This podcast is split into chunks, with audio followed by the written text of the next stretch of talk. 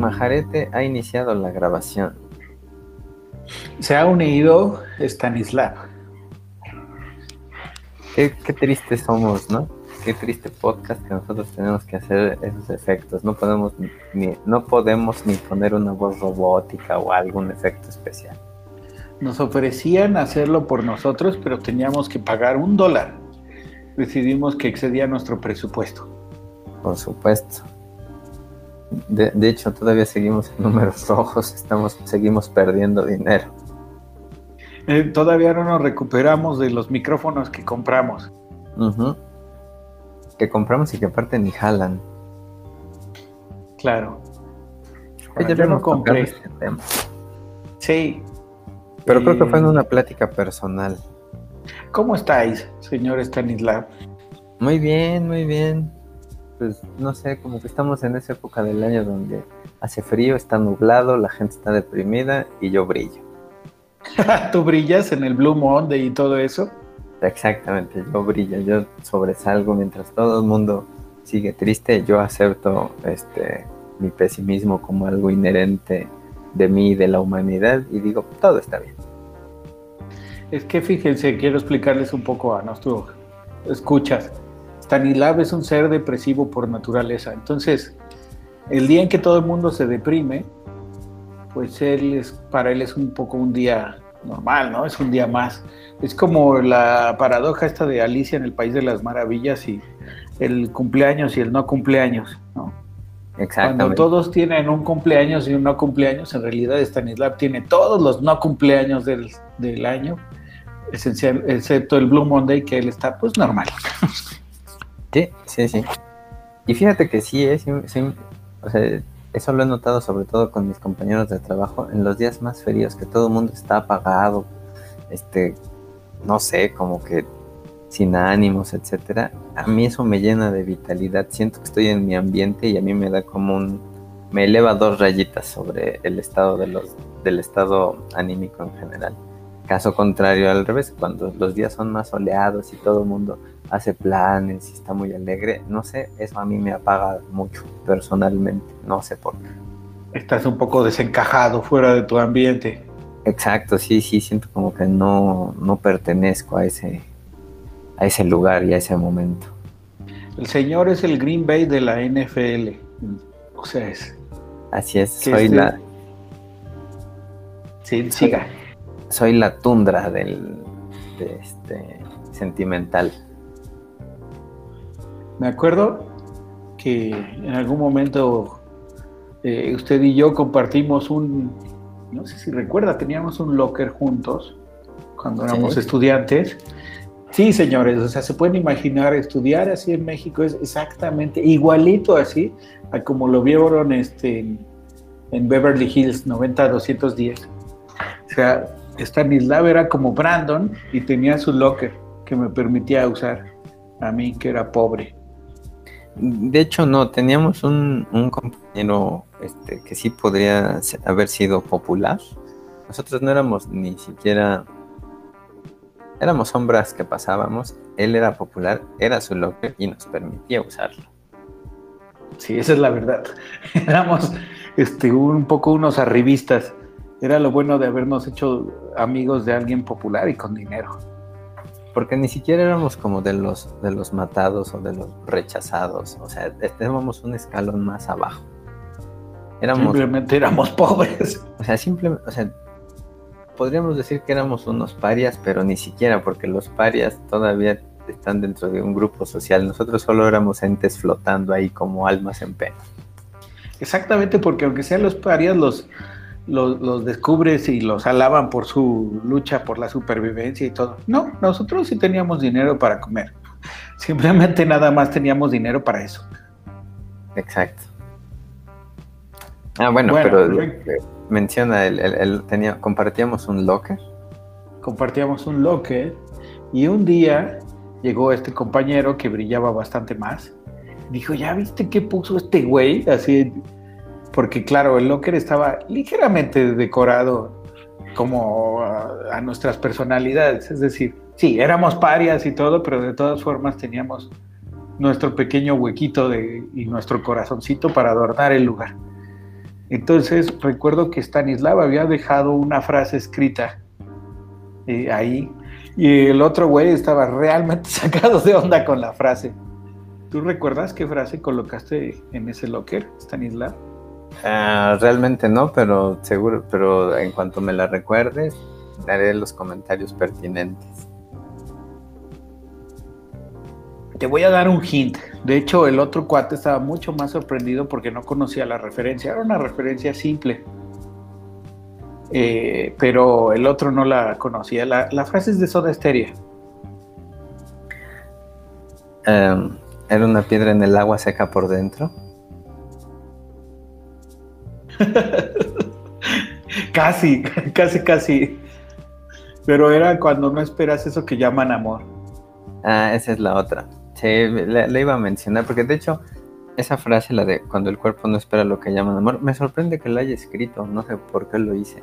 Pero esa era mi firma en mi correo electrónico este, cuando existía el Messenger.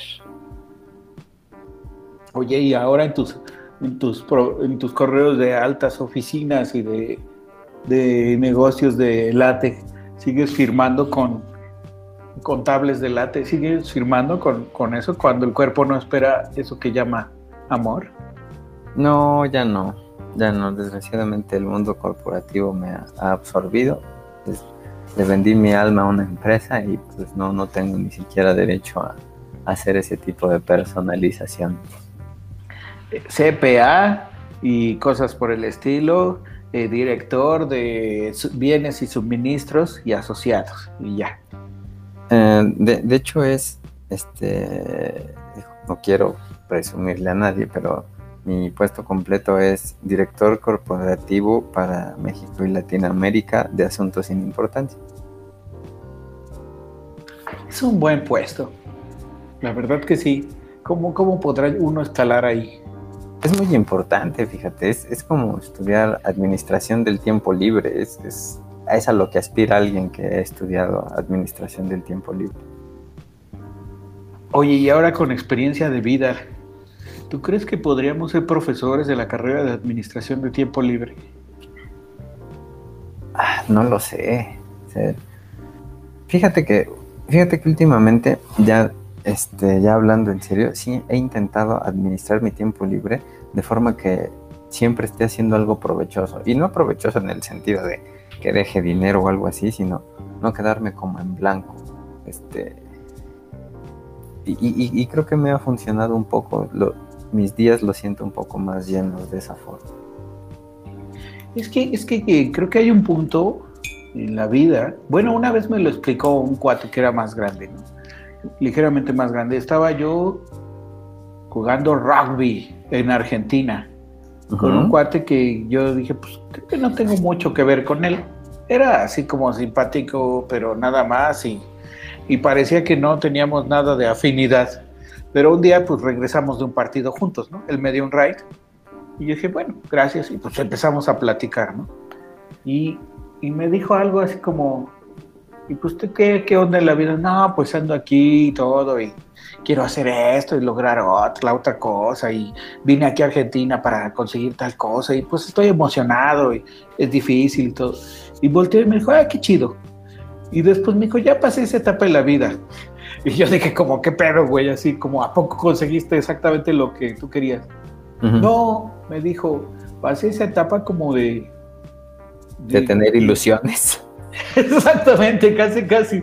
Me dijo así como, como de que el motor de mi vida fuera una cosa a futuro.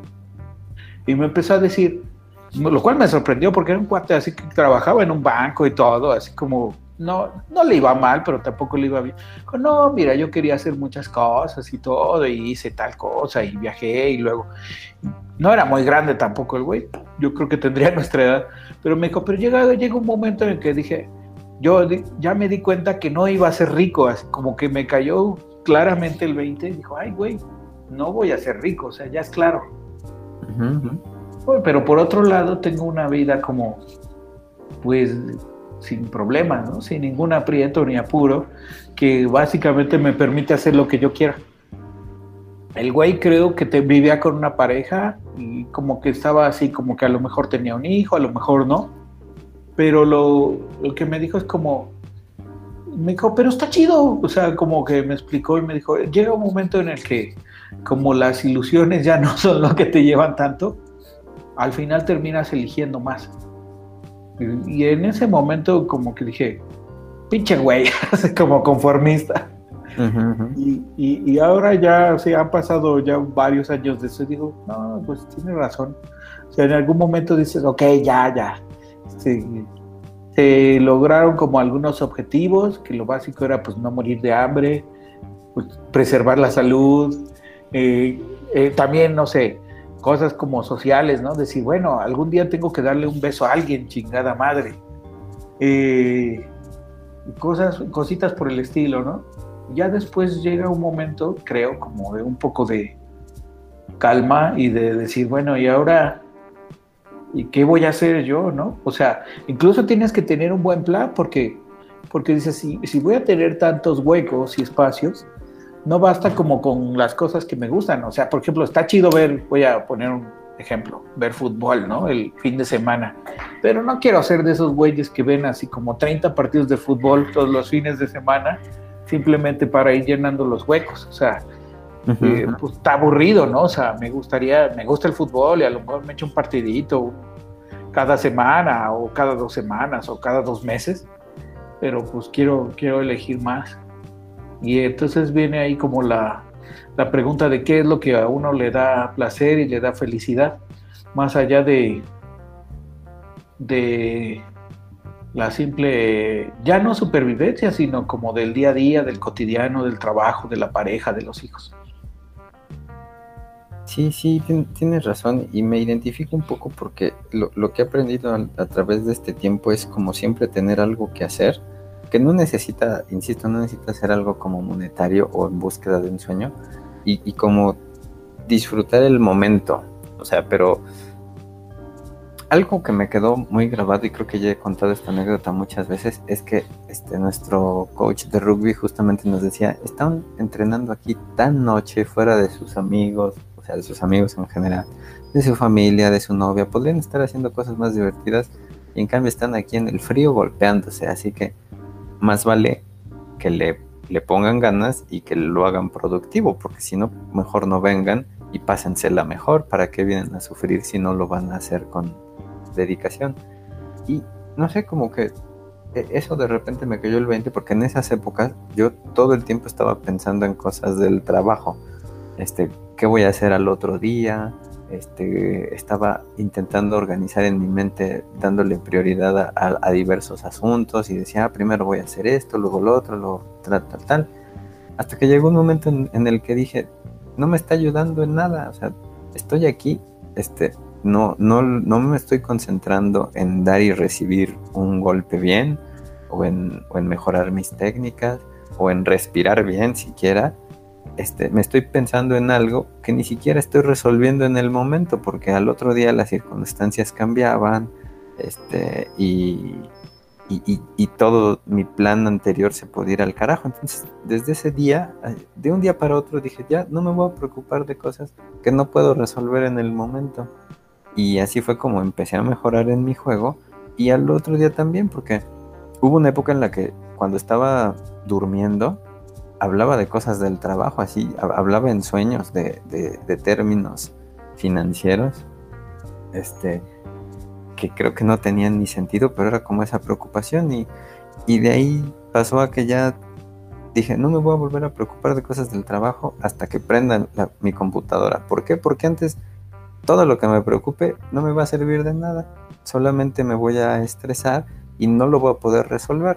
Entonces, este, y eso he intentado hacerlo como en más ámbitos de, la vida. Ahorita en este encierro, pues lo que he intentado es, este, sí, hacer las cosas como con más dedicación.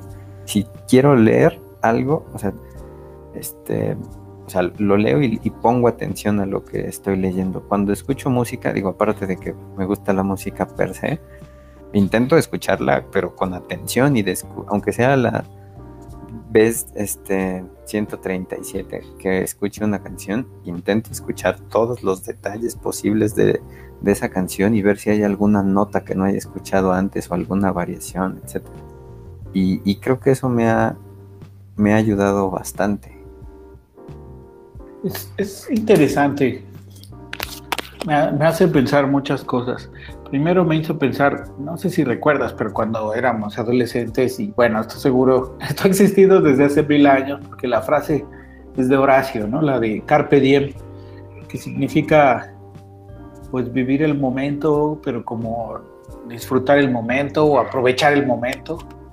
Y tiene mucho que ver con esto de, estar viviendo en ese momento y no vivir en el futuro ni estarse tampoco atormentando por el pasado, como realmente exprimir el presente. Y, y, yo me acuerdo que cuando éramos adolescentes, no sé si te pasó, pero al menos en la adolescencia en la que yo vivía, de, de Majarete, pues este, las camisetas te escribían pendejadas o en tu, en tu cuaderno y todo, cuando eran las despedidas de las personas de las preparatorias o de la secundaria, etc. Y te escribían cosas así como supuestamente muy profundas. Y una que yo recibí varias veces con Carpe Diem. Y, y en ese momento, eh, siendo joven, como que significaba simplemente no te preocupes por el futuro, todo va a estar bien. Ese era un significado y disfruta, pero como de, porque el futuro era una cosa abrumante, ¿no? Para todos. Eh, y, la otra significa también como, chingue su madre, si te quieres poner bien pedote hoy, ponte. Total, vive el, día como si fuese el último. Y la verdad es que no ese es el significado, ¿no? El significado es muchísimo más como lo que estás describiendo. O sea, la, la, la manera de tener una vida plena no necesariamente es hacer grandes cosas ni grandes proyectos a futuro, sino de realmente darle la seriedad y la profundidad a lo que está uno haciendo ¿no? en el momento. Y eso, eso, es, eh, eso es como una, sorprendentemente, eh, y como yo lo veo un poco paradójicamente, es un poco para mí al menos como la base de la felicidad. Eh, ¿Por qué? Eh, justo en la vida nueva que tenemos y todo, donde estamos ultraconectados por WhatsApp, Telegram, Signal, Facebook, Instagram, todas las cosas estas al mismo tiempo y todo el mundo está interactuando y casi casi nos faltan los lentes de Google que ya estaban casi cercanos o que nos metan en la retina la computadora. Todo el mundo quiere hacer muchas cosas simultáneamente, todo a la vez, quiere aprender todo a la vez, lucir, brillar pero hay una parte como de no estar disfrutando lo que está uno haciendo. O sea, por ejemplo, eh, creo que hay poca gente ya que disfrute una pausa, ¿no? En, la vida. Por ejemplo, antes esto de ir en el, en el metro, de quedarse ahí parado, eh, sin, en, el, entre una estación y otra, tomaba, era un, simplemente un tiempo para reflexionar, en donde la gente pensaba un poco o llevaba un libro y lo abría, o incluso simplemente pensaba. Hay un cuento de Julio Cortázar que habla de eso, de todo lo que la mente como vuela entre dos o tres minutos de una estación a otra en el metro. Y, eso ya está un poco, eh, digamos, yo creo que no es solo no es solo que siempre uno deba disfrutar en el momento, sino que especialmente ahorita la, las cosas tienen que tomarse de forma seria. Sí, y justo hace poco en uno de los, no sé si cursos o no sé dónde lo leí, estaba, estaba la postura de alguien que mencionaba que uno de los problemas actuales es la búsqueda de la felicidad, porque el detalle es que todo mundo, inconsciente o inconscientemente, eh, tenemos como esa, esa idea desde, desde que somos pequeños de perseguir la felicidad, ¿no? El detalle es que muchas veces no definimos, o sea, e, es, algo tan, eh, tan intangible que no sabes cuándo la, que siempre te la pasas buscándola y no sabes cuándo ya la conseguiste. Eh, de modo que te la pasas nada más creando sueños, este, a veces imposibles de lograr y que solamente te van te, van estresando conforme ves que cada vez se alejan más o que nunca llegas a ello o, no, o no te dejan como disfrutar el camino, ¿no? Entonces mencionaba esta persona, pues el, tema es que no, no tienes esa idea es como muy romántica y es prácticamente imposible porque si te das cuenta la mayoría de las personas que mencionan que son felices es porque eh, es porque son felices por las cosas que están viviendo y que han logrado. Este, no dejan de tener como algún nuevo objetivo, pero no es una meta, meta de vida, no es una meta que los entristezca si no la, si no la consiguen, sino es más bien como un deseo de superación, porque justo el ejemplo que mencionabas, este, al final el famoso carpe diem no significa, no es, no es como un YOLO de, de sí, que se vaya toda la chingada, este, total, de, si me he de morir mañana, que me maten de una vez, ¿no? se trata de, disfrutar las cosas en el momento, pero tampoco este, aventando todo por la borda. Eso, y además pensar que todos los momentos son como valiosos, ¿no? No, no solamente los momentos de éxito, cuando uno consigue algo que quería lograr, que la verdad esa es una felicidad linda, pero es como efímera, ¿no? Dura, dura como un suspiro, o sea, uno se puede esforzar mucho por conseguir algo y ya, ¿no? O sea, lo consigues y acaba en ese momento casi, casi la felicidad. Sí, exacto. Y, creo que también una, una, parte importante de eso es como darte cuenta y saborear esos momentos de, decir, había deseado esto, se está dando, debo de sentirme feliz y no empezar a preocuparme por qué más voy a hacer, ¿no? Porque eso también te limita tu, tu disfrute. Sí, es, es, exactamente un poco eso, ¿no? O sea, eh, es sorprendente, pero es como si estuvieras en un río y entonces si te pones como a nadar con demasiadas fuerzas y no consigues lo que quieres, incluso eh, terminas hasta perdiendo la noción y todo, y en cambio si te sueltas, eh, soltarte hace que sigas el cauce del río y que lo, lo hagas de una forma como mucho más sencilla. En ese sentido se parece como a las ondas de Oriente, ¿no? De, dejar de, de amarrarse a un yo, a una identidad y todo, y sin, simplemente irse soltando y soltando y soltando y aprender a soltarse. Dejar de ser aprensivo. Era justo lo que iba a mencionar, que, que tal vez como que la práctica que más se se acerca a ellos lo, lo, poco que he leído del budismo, ¿no? Que es no, no aferrarte a cosas materiales y ni siquiera sentimentales, sino disfrutar, disfrutar lo que tienes. Que insisto, es distinto de ya no tener ilusiones y no buscar progresar, porque creo que eso, eso también es válido y creo que es necesario también. Pero es que no debes de estar obsesionado con eso. Te cuento algo medio chistoso. Bueno, yo lo encontré chistoso la, vez que pasó. Eh, eh, como a mediados del año pasado, en junio eh, de 2021, hubo, no sé si sabes, ¿no? Pero Biden y Putin se reunieron para, para, pues para ver cómo iban a andar las cosas, ¿no? Para resolver estos problemitas y todo. Eh, y ya ahorita sabemos, ya, ya pasó el tiempo y sabemos que al final pues no fue tan provechoso, ¿no? Está ahorita la crisis con Ucrania y que Rusia quiere lanzarse y Estados Unidos dice que no, pero tampoco ya tiene el peso de antes como para frenarlos tan fácilmente. Bueno, en ese entonces se reunieron Biden y Putin a hablar y les preguntaron algo muy sencillo a Putin, que pues que si la reunión había sido alegre y que si habían estado bien, que si, si estaba contento con la reunión. ¿Y sabes qué contestó el loco? No, ¿qué contestó? Dijo, mm, la felicidad no existe, es solo un espejismo en el horizonte. bueno, es, un exagente. de KGB. Exacto, ¿qué puedes esperar de él? él? tiene objetivos, nada más. Después yo, yo busqué sobre la frase de no manches, eso está buenísima. Y se supone que, es de Tolstoy la frase, pero no aparece en ninguna obra, ¿no? Porque yo dije, ay, güey, ¿en qué obra? Pero yo no, no es que sea un experto en Tolstoy, pero algunas cosas he leído y dije, pues a lo mejor me estoy perdiendo de algo bueno, suena bien. Y no, parece que no está en una obra, sino que fue una entrevista que le hicieron a Tolstoy en algún momento. Y Tolstoy dijo eso. Que por otro lado yo no sabía, pero Tolstoy justo es un güey que, que es famoso por por tener frases sobre la felicidad, ¿sabías?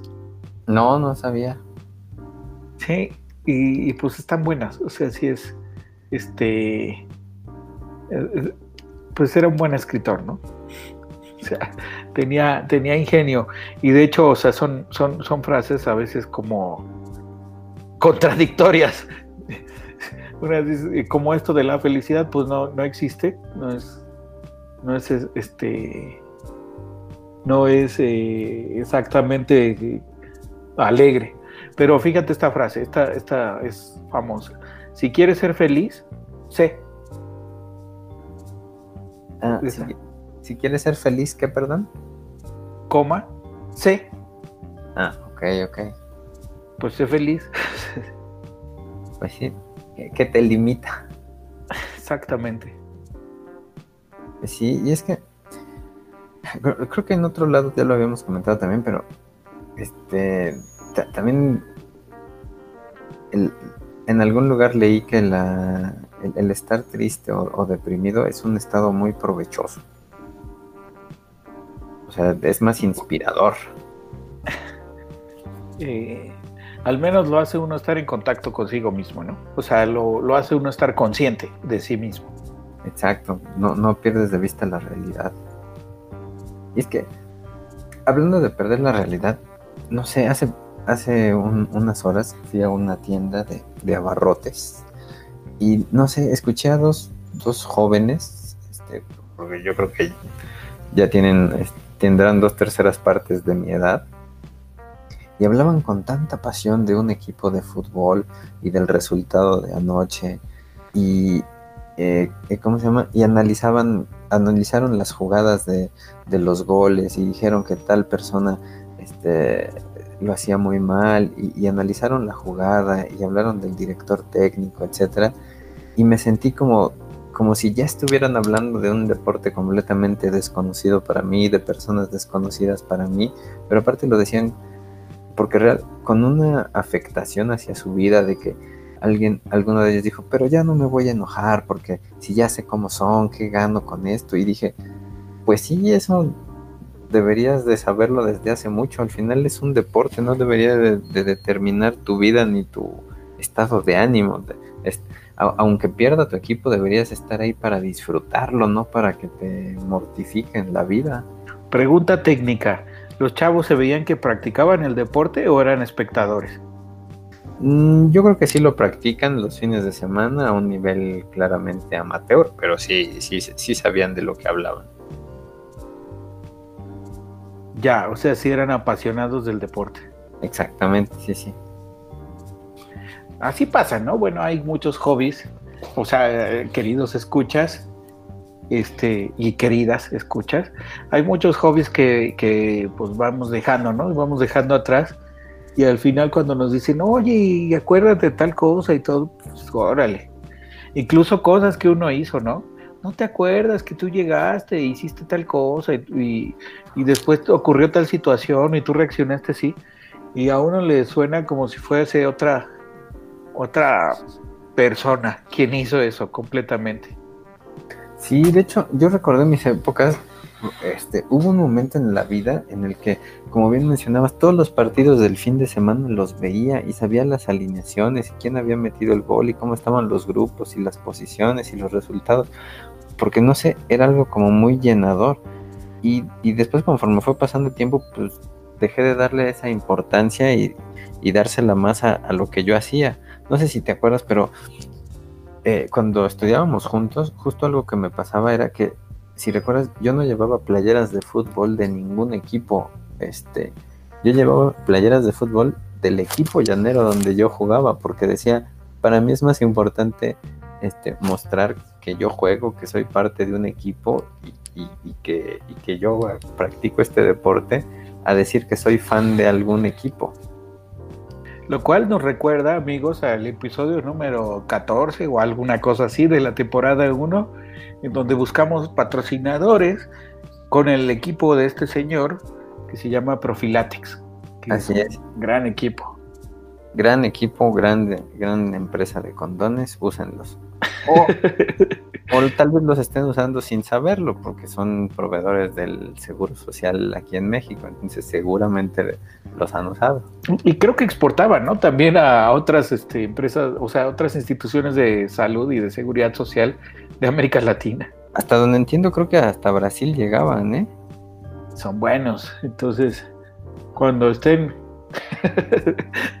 en, esos este en esos menesteres sabemos que están rompiendo una, la bolsita y que hay premura por alguna actividad un poco más provechosa que escuchar un podcast, pero dense la oportunidad y el tiempo, dos segundos de ver quién es el fabricante y tal vez se lleven una bonita sorpresa.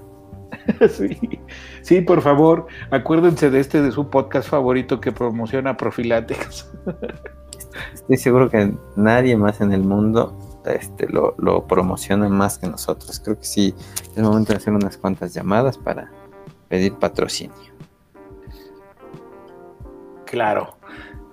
Te, iba a hablar de la paradoja del barco de, esta de Teseo, pero ya me dio flojera. Mejor hablemos de algo un poco más ligero.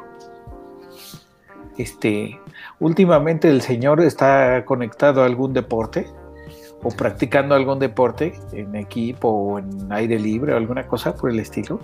Por supuesto, dado que estoy en la crisis de los 40 años anticipada, eh, eh, no, no, solo me dedico a hacer CrossFit, sino he empezado con el boxeo.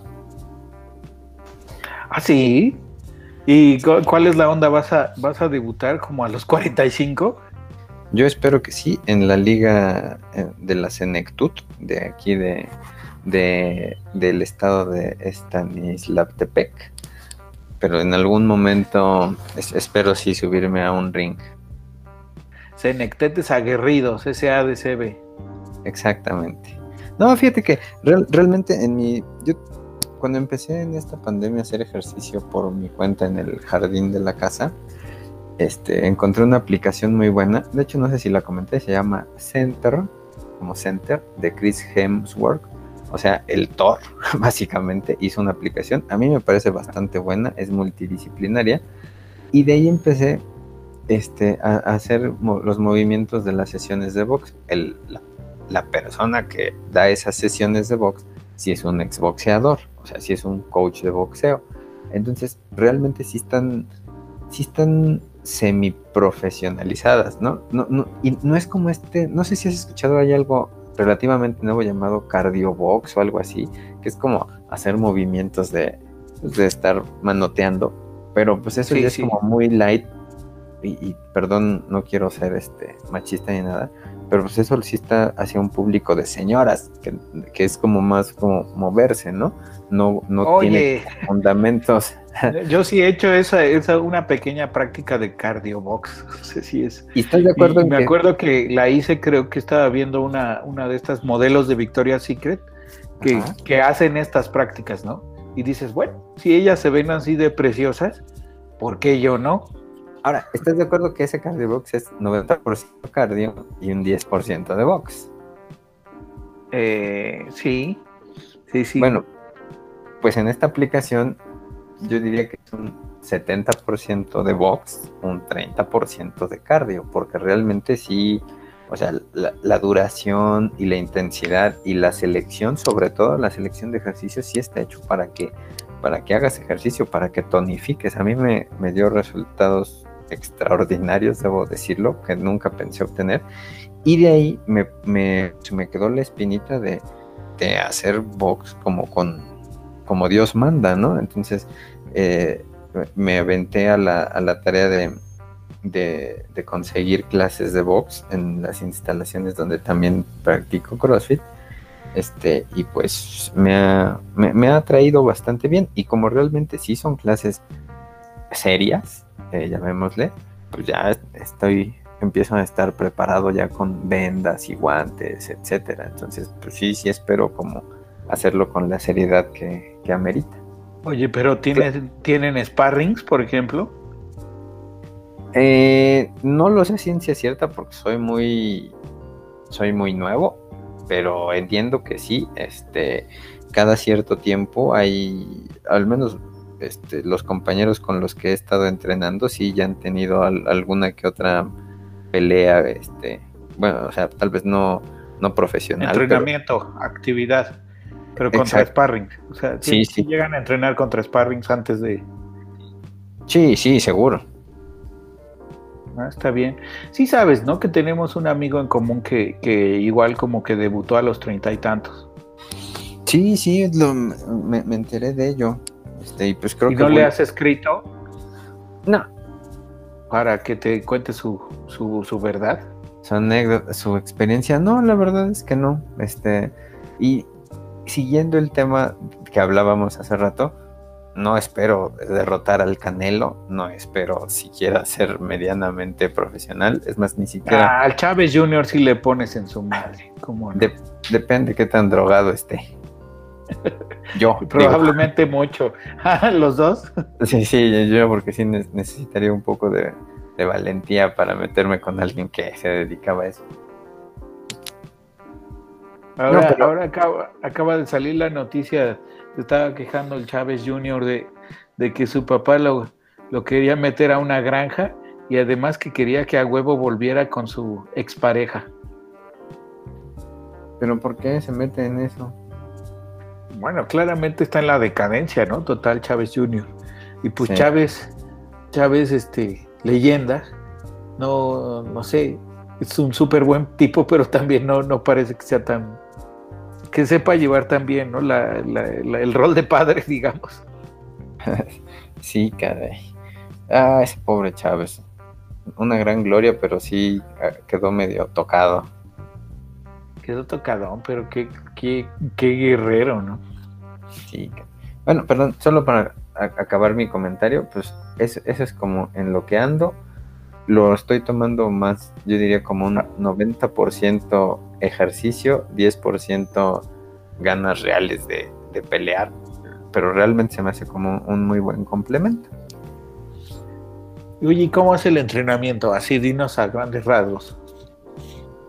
Pues como estoy en una clase de muy principiantes, eh, la mitad del tiempo está, yo creería que esté enfocada a acondicionamiento físico y la otra mitad ya a boxeo. Ahora, mucho del acondicionamiento físico se hace ya este, tirando golpes, ¿no? O, haciendo movimientos propiamente relacionados con, con, el boxeo. Por ejemplo, este, hacer este, movimientos de cadera para defender, eh, digamos que taparse golpes, este, el clásico paso de metralleta, que es que aquí te lo...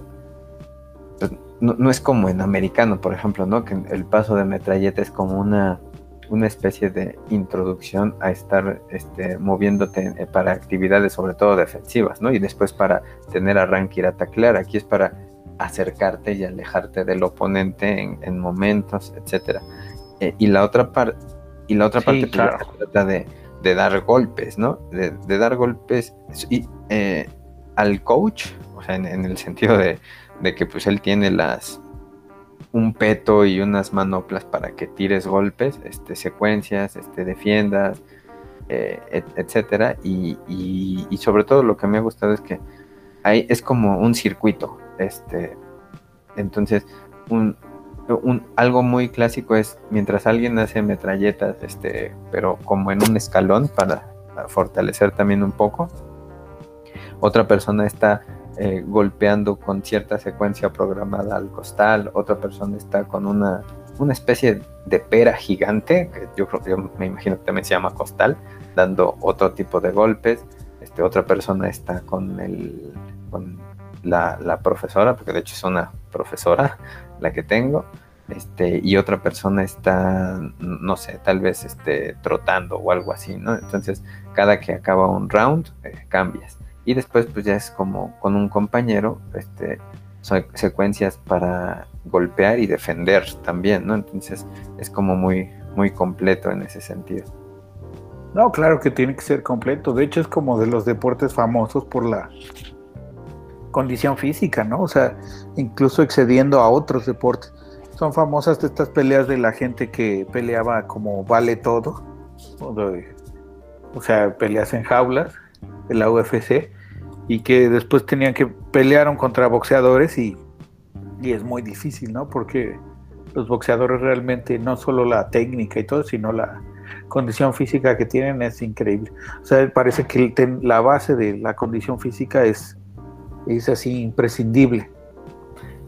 Sí, y de hecho he empezado a ver este videos al respecto y algo que me impresionó, bueno, no me impresionó, pero que no le había dado la real mm, mm, este, valía, es que alguien comentaba, puedes creer que tienes una muy buena condición física, pero realmente los tres minutos que dura un round son eternos. O sea, con una buena preparación apenas vas a tener el, el, el eh, ¿cómo se llama? Los pulmones para aguantar de 3 a 5 rounds. O sea, realmente alguien muy profesional y a muy alto nivel puede aguantar 10 o 12 rounds, este, porque es dificilísimo. El, es muy cansado estar pegando y, golpeándote. Y en ese sentido, este, pues, mi profesora claramente bien decía, aquí el detalle es que si te cansas no puedes trotar o no puedes descansar, porque si bajas las manos te van a pegar y va a ser peor. Entonces, este, tienes que aguantar hasta, el final porque si no es, este, vas a llevarlas de perder. Y digo, tú que, tú que también este, jugaste y de hecho me introdujiste en el mundo del rugby, pues recordarás, este, no, sé si a ti te lo enseñaron así, pero a mí desde que empecé a entrenar en el rugby me dijeron, a ver, este es un deporte este, que se juega cansado. Aquí no, no se va, no hay tiempo para decir, bueno, voy a trotar tantito en lo que me recupero. Aquí tienes, este, cuando más cansado estés es cuando más vas a tener que correr, así que vas a tener que aprender a, vivir con eso, a disfrutarlo y a sacarle el mayor provecho posible. Sí. Yo, no sé, de, yo creo que de las veces más cansadas que he estado es, bueno, no sé si te conté y a lo mejor debería estar aquí Slappy para mofarse de mí de la anécdota, pero yo, yo boxeé alguna vez, bueno, entrené cuando era chico con mi tío, nos llevaban, no mucho, ¿no? O sea, como que él le gustaba y nos llevaba como un gimnasio así de, estos medio feos, así, de una zona y decía, ahora sí, le voy a pagar una clase a todos los pinches squinkles a su sobrino. Y, sí, pues fui algunas veces y sí me gustaba, la verdad sí me gustaba y era como cansado. Y eso que siendo niño era muy cansado.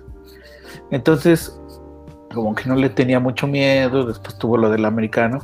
Y ocurrió que en el barrio hubo un tiempo en el que cuando éramos adolescentes se puso, pues alguien compró unos pares de guantes y, y de una forma u otra terminamos boxeando varios, varias personas de ahí, pero se trató de hacer como, como sabíamos que podía acabar mal y todo.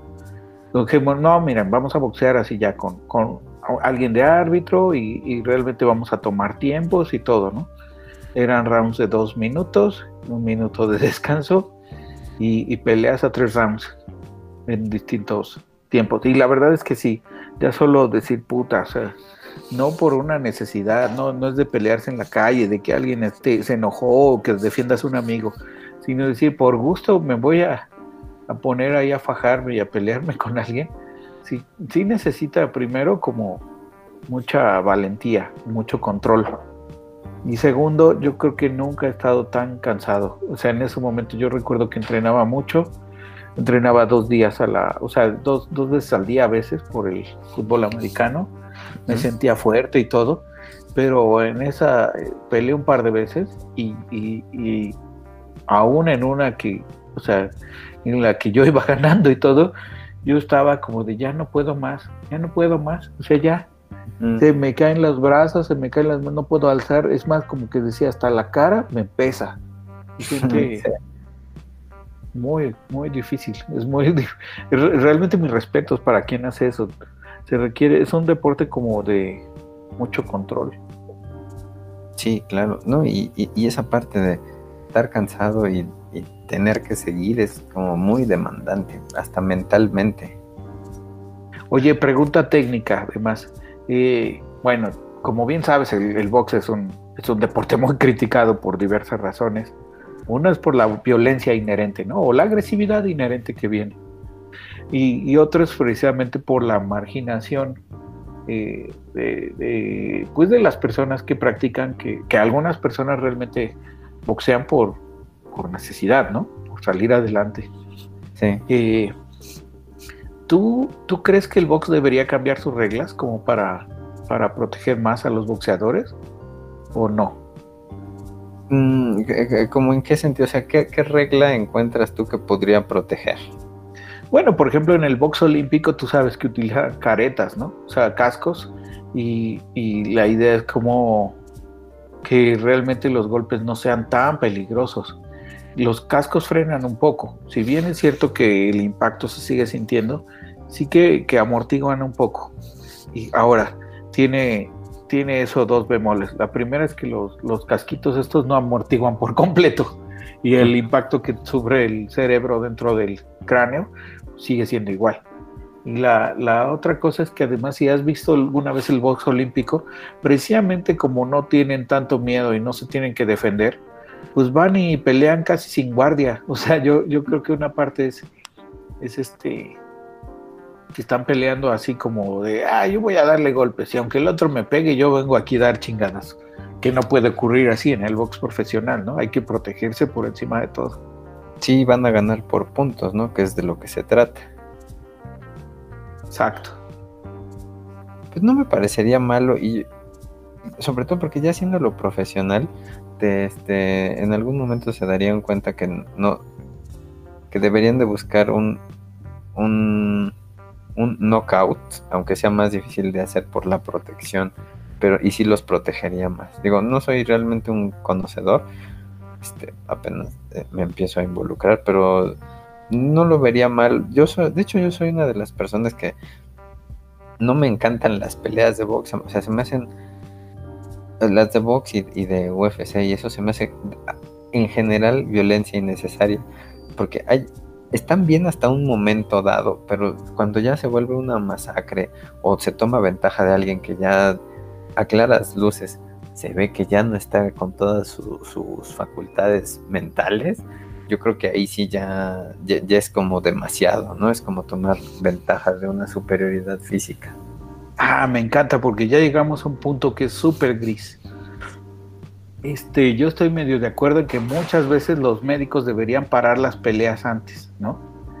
Pero si realmente las parasen en el momento en que los, los boxeadores o los peleadores están en peligro, ligero, aunque sea ligero peligro, la mayor parte de las, de las peleas acabarían muy rápido y tú verías que habría hasta reclamos, ¿no? Muchos reclamos de, oye, pero yo estaba bien y lo acabaste.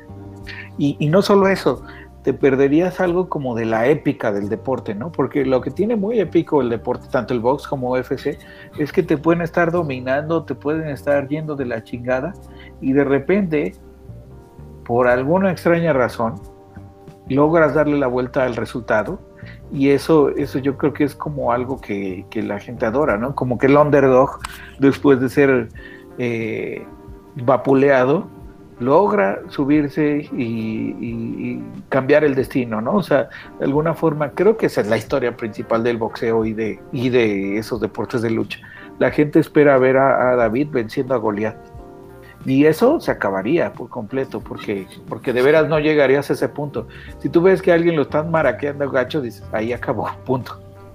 Es que, no, no sé, yo, o sea, estoy de acuerdo contigo, pero también sin ser un experto, tampoco médico, creo que sí, sí puedes ver, o sea, sí se ve cuando alguien puede estar muy madreado, puede estar sangrando, pero, pero aún tiene como capacidad de, defenderse, o sea, le pueden estar ganando porque son mejores que él y pues claramente le va a doler y va a estar cansado, pero todavía tienen ese brillo en los ojos, llamémosle, ¿no? Y tienen cierta eh, capacidad de reacción.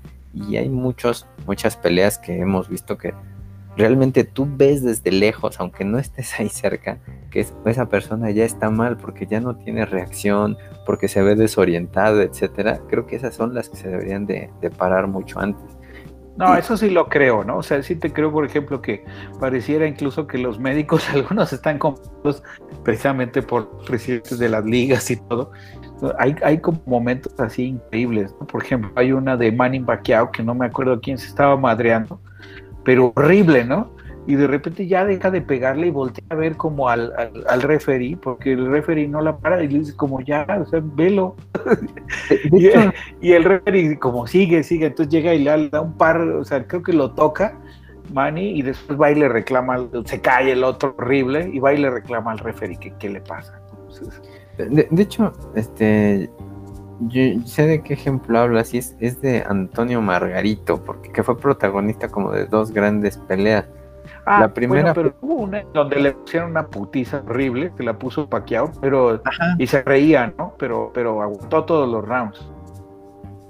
Mm, sí, pero por ejemplo en ese caso ya también este Pacquiao volteó varias veces a ver al referee porque se veía que ya estaba haciendo demasiado daño y si te si recuerdas ahí este, Antonio Margarito quedó con una lesión en el pómulo, o sea, y creo que hasta en la cuenca ocular. Ahí es un, buen ejemplo, ese es un caso gris. ¿Tú hubieras parado esa pelea antes o no? Es así, pero por ejemplo. yo creo que yo no. ¿Y sabes por qué? Porque Antonio Margarito pesaba bastantes más kilos que Paquiao. Y, justamente Paquiao no lo podía noquear por la diferencia de pesos. O sea, yo creo que no le estaba haciendo daño así considerable, sencillamente lo dominaba, ¿no? O sea, Margarito era muchísimo más pesado, pero y Paquiao le pegaba con la fuerza que tiene Paquiao, que es muy fuerte y todo, pero era muchísimo más liviano y, entonces no había forma de que Pacquiao lo, lo, noqueara por completo. Y, yo creo que Margarito sí tuvo las manos hasta arriba, hasta el último momento. Solo que lo madreó 12 rounds, o sea, por eso terminó horrible, pero no es que Margarito perdiera el control de sí mismo en algún momento. No, y, y, hay otra que te que también es un ejemplo, este, si la puedes ver, este es una pelea que a mí personalmente este, la disfruté mucho fue de eh, Margarito contra Coto, cuando Margarito siendo el underdog le ganó a Coto, que llegó. Ah, eso es bueno. Fue una carnicería porque los dos, eh, como dices, ninguno de los dos este, ese, en esa pelea sabía cómo defender. Fue literalmente este, un concierto de golpes, los dos acabaron madreadísimos, pero podías ver en sus caras que estaban madreados por los golpes y cansancio, etcétera, pero estaban bien mentalmente. Exacto, y eso es como parte de la épica. Y, ahí, eh, ahí probablemente pueden tener lesiones, pudieron haber tenido lesiones a largo plazo, ¿no? Que eso es lo que lo vuelve, o sea, no es fácil decidir, pues sí, que se den con todo. O sea, podríamos haber perdido el, el, gran espectáculo que fue esa pelea, pero ellos estarían bien. ¿no? Claro, sí, sí. Pues repito, no, no, no espero arriesgar mi vida en ese sentido. Yo lo tomo como ejercicio. Este, ah, no, yo ya te esperaba yendo. O sea, yo hasta te quería ir a apostar y todo. Bueno, tal vez le iba a apostar al otro. Pero. Pues pero ya contaba contigo y yo diciéndote, levántate, pelea. Dije, Stanislav. Pues si, si, si, se da el caso, subiré la pelea a YouTube. Pues, este, no, no manches, si se da el caso, me dice, porque yo sí quiero verte. Ah, no es que quiera estar en tu esquina, pero sí podría estar en, la primera fila apoyándote.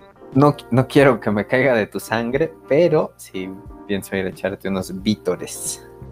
No, no, sí, estoy dispuesto a que me caiga de tu sangre, pero no quiero ser justamente el que tenga que echar la, la toalla y ahí dudando, ¿no? Se me hace que mejor no la he hecho ya para que después tu mujer me vea, pinche majarete, no tiraste la toalla y se lo madrearon horrible, perdió la vida, como, como Apolo Creed. Sí, no, no, no, no, no. Mejor no estés en primera fila, desde un lugar donde sea imposible que tengas este la posibilidad de aventar una toalla. Mejor de quinta fila. Que no espere la gente nadie, nada de ti. Muy bien. ¿Algo más que queráis agregar a este episodio, señor Stanislav? Pues no, últimamente he tenido como quejas sociales, pero creo que no es el episodio adecuado para ello. No, para eso, este, eh, para eso hablemos ya de ventanillas y burocracia, pero yo creo que eso lo podemos hacer con alguien especialista en quejarse, que es Slappy, ¿no? Sí, de hecho, hay que hacer nuestro especial de Angry Cat para sacar todas esas, este, esas querellas contra la sociedad, contra el comportamiento humano. este es un episodio de lucha ante la vida. Exactamente, y así se va a llamar este episodio. Lucha, lucha ante la vida. un abrazo grande a todos nuestros escuchas. Perdón, ¿querías hacer una, anuncio? Sí, eso me recuerda, este, el... ¿Tú, sabes que hay un disco de botellita de, Jerez, el super especial, que es algo así como el Unplugged que nunca les dio MTV. Ok, se llama así, super especial. Exactamente, el super especial de botellita de Jerez, ¿no? Este, hay, hay una introducción de una canción, este, eh, me parece que es Luna Misteriosa, es una canción muy bonita, pero el Mastuerzo hace una introducción muy agradable que dice, esta canción va dedicada a todos aquellos que, este, que tienen un, amor que, que, no los pela, este, solo quiero decirles que luchen, luchen por ese amor, de todas maneras no los van a pelar. recuerdo eso. Y bueno, pues así se llama este, luchen, luchen por la vida, de todas maneras se va a acabar. Hasta luego, buenas tardes. Chao, chao.